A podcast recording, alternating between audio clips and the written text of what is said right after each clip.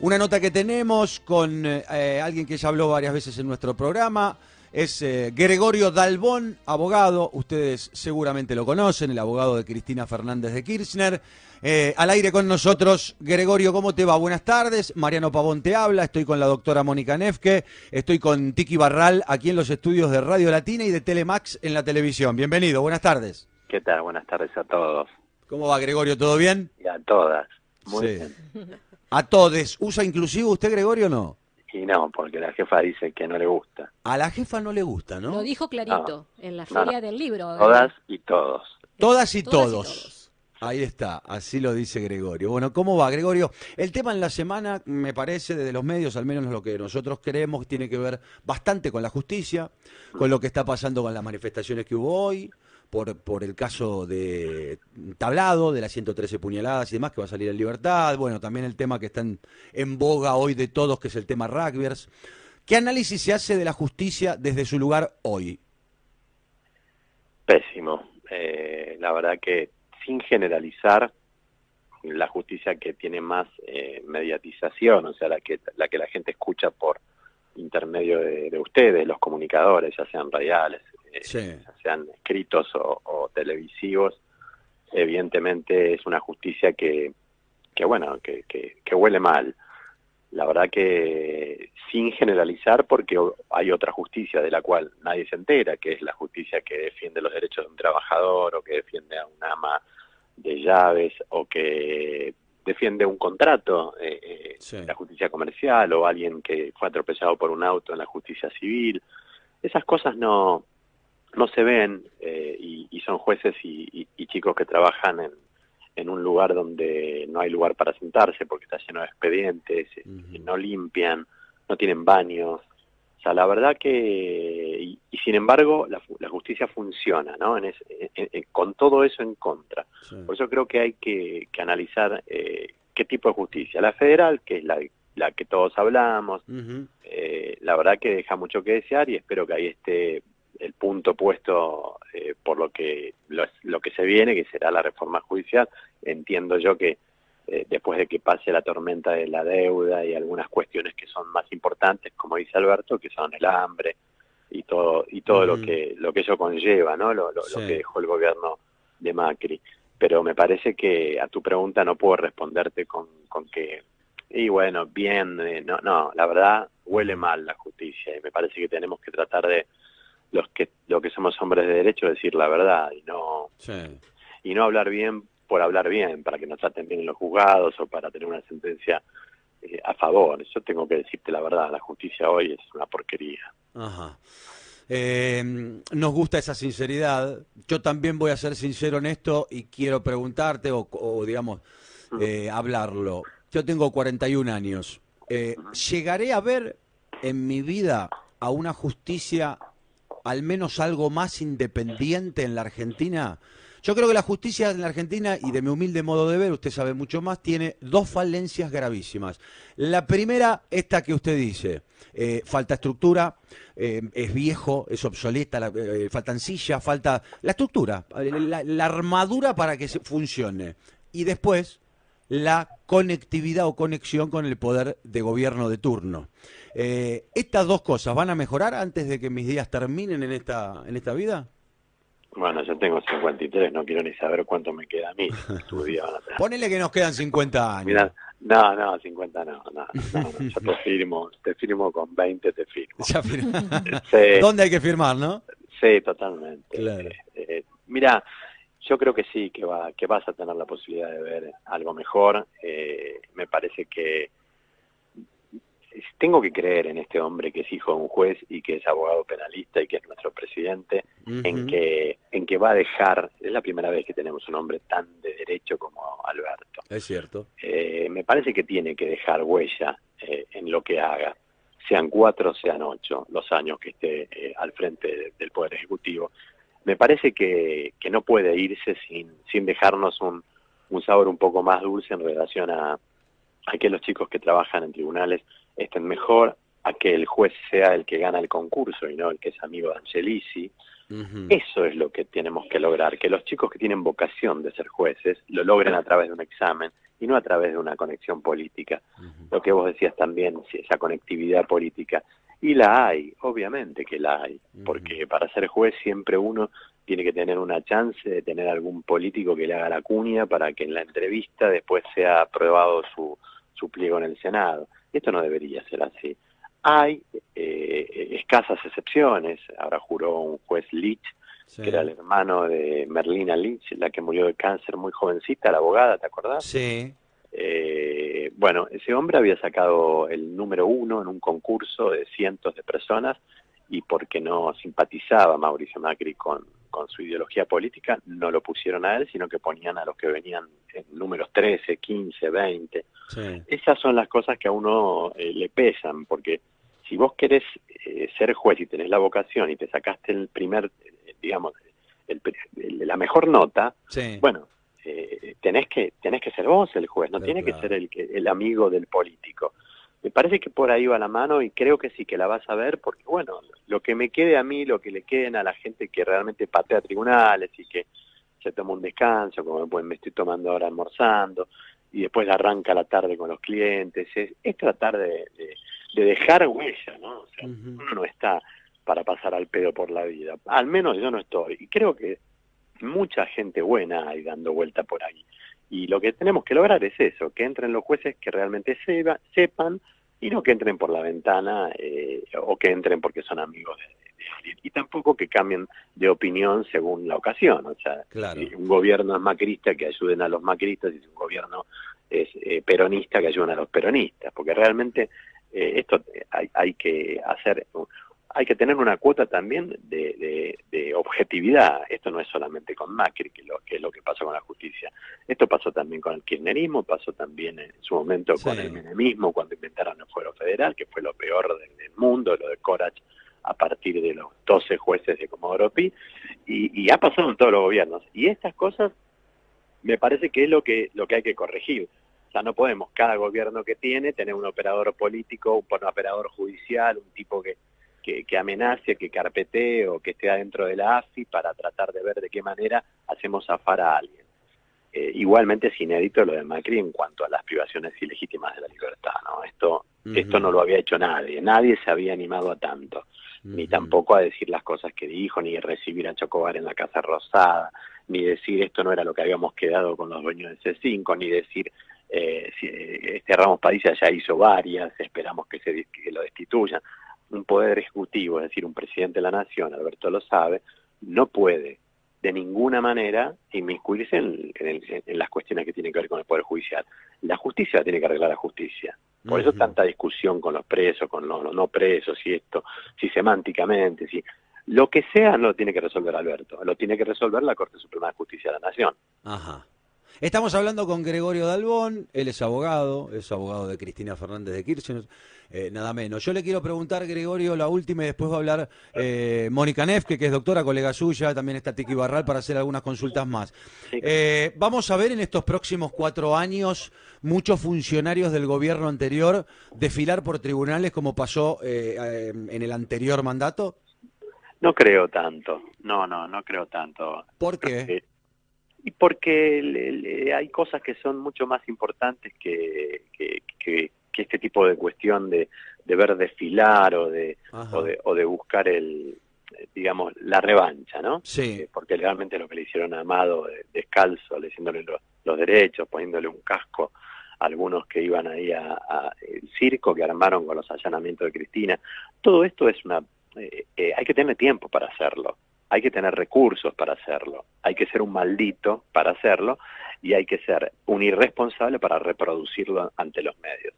Yo creo que todo esto es lo que no debemos hacer. Ahora, si hay algún funcionario de Macri que ha cometido delito, lo que hay que hacer es investigarlo en libertad, este, el hombre que cometió el delito, si no hay problema de fuga ni de obstrucción, eh, respetándole el debido proceso, si alguna vez lo allanan, que su abogado pueda quedarse dentro de del allanamiento y no que lo echen, como fue que a mi colega Veraldi lo sacaron del departamento de Cristina, no pudiendo verificar lo que estaban haciendo. Eh, yo creo que no, que, que, lo más importante van a ser las cuestiones sociales, las cuestiones que tienen que ver con, los que menos tienen, y, naturalmente el que cometió delito va a ser investigado, pero no con este con esos boom boom de los zócalos, viste, tipo disfrazados, sacados de la casa por la noche, esas cosas no, porque me parece que en ese sentido somos diferentes. Eh, no hay, particularmente en mí no hay odio, no hay rencor, no hay eh, no hay ganas y que vayan todos presos como decían ellos o no vuelven más pueden volver ellos también, puede, puede fracasar un gobierno, puede estar, irle bien, irle mal. Ahora, eh, la igualdad ante la ley, ante todo, no podemos tener una presidenta con siete pedidos de prisión preventiva como hemos tenido por el mismo juez. O sea, si alguien no entendió lo que hizo ese juez, eh, bueno, entonces eh, evidentemente está ciego, cegado de odio contra Cristina Fernández de Kirchner. Moni. Sí, Gregorio, ¿cómo estás? La doctora Nef que te saluda, ¿cómo te va? Buenas tardes. ¿Cómo estás? Pregunta, eh, te llevo al caso de los rugbyers de Villa Gesell, ¿no? El tema del asesinato de Fernando Baez Sosa. Pregunta, si te propusiera la defensa de los rugbyers ser su abogado, ¿vos aceptarías? No, no, no. ¿Por qué no? Porque no soy defensor oficial, no, no estoy obligado a, aceptar un juicio de y, tengo algunas cuestiones que tienen que ver con, con, mi familia, con mis amigos, qué sé yo, soy un tipo social, eh, no sé cómo me vería defendiendo a alguien que pateó en el piso a una persona indefensa.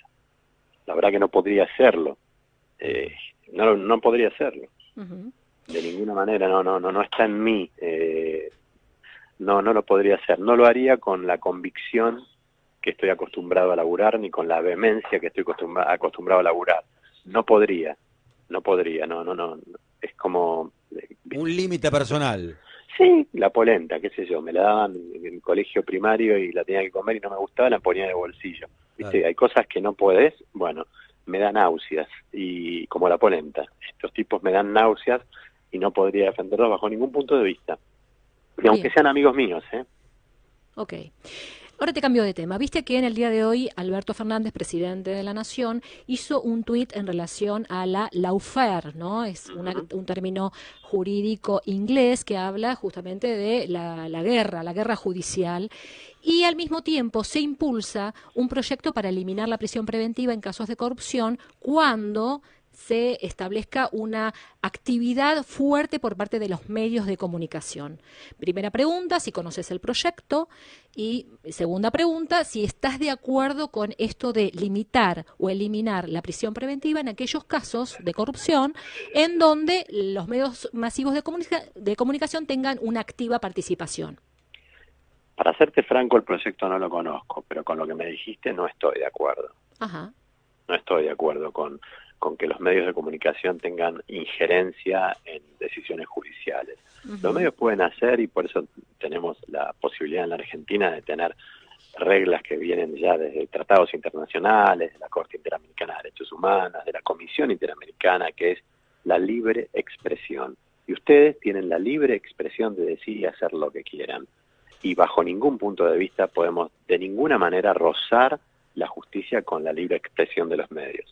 Obviamente, después de lo que dicen, no antes, pero después de lo que dicen, se tendrán que hacer cargo, ¿no? Ahí viene el derecho contra el honor, el daño y perjuicio si dicen algo que no es cierto y todo lo que trae a colación cuando personas eh, dicen, por ejemplo, yo sueño con que fulana esté en la cárcel, es mi sueño, o dicen la jefa de la banda despectivamente, esas cosas me parece que ya hablan más del que lo dice eh, que, que, prácticamente de la realidad.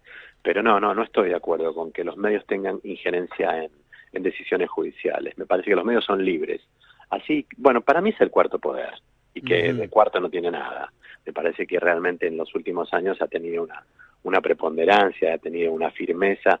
Eh, creo yo, mi, mi, opinión personal, mi humilde opinión, eh, que Jorge Lanata en el año 2015 prácticamente destruyó un, una posibilidad de gobierno eh, kirchnerista por, el, digamos, la chantada que hizo con Aníbal Fernández. Y eso a mí me hace pensar que realmente los medios tienen mucha fuerza.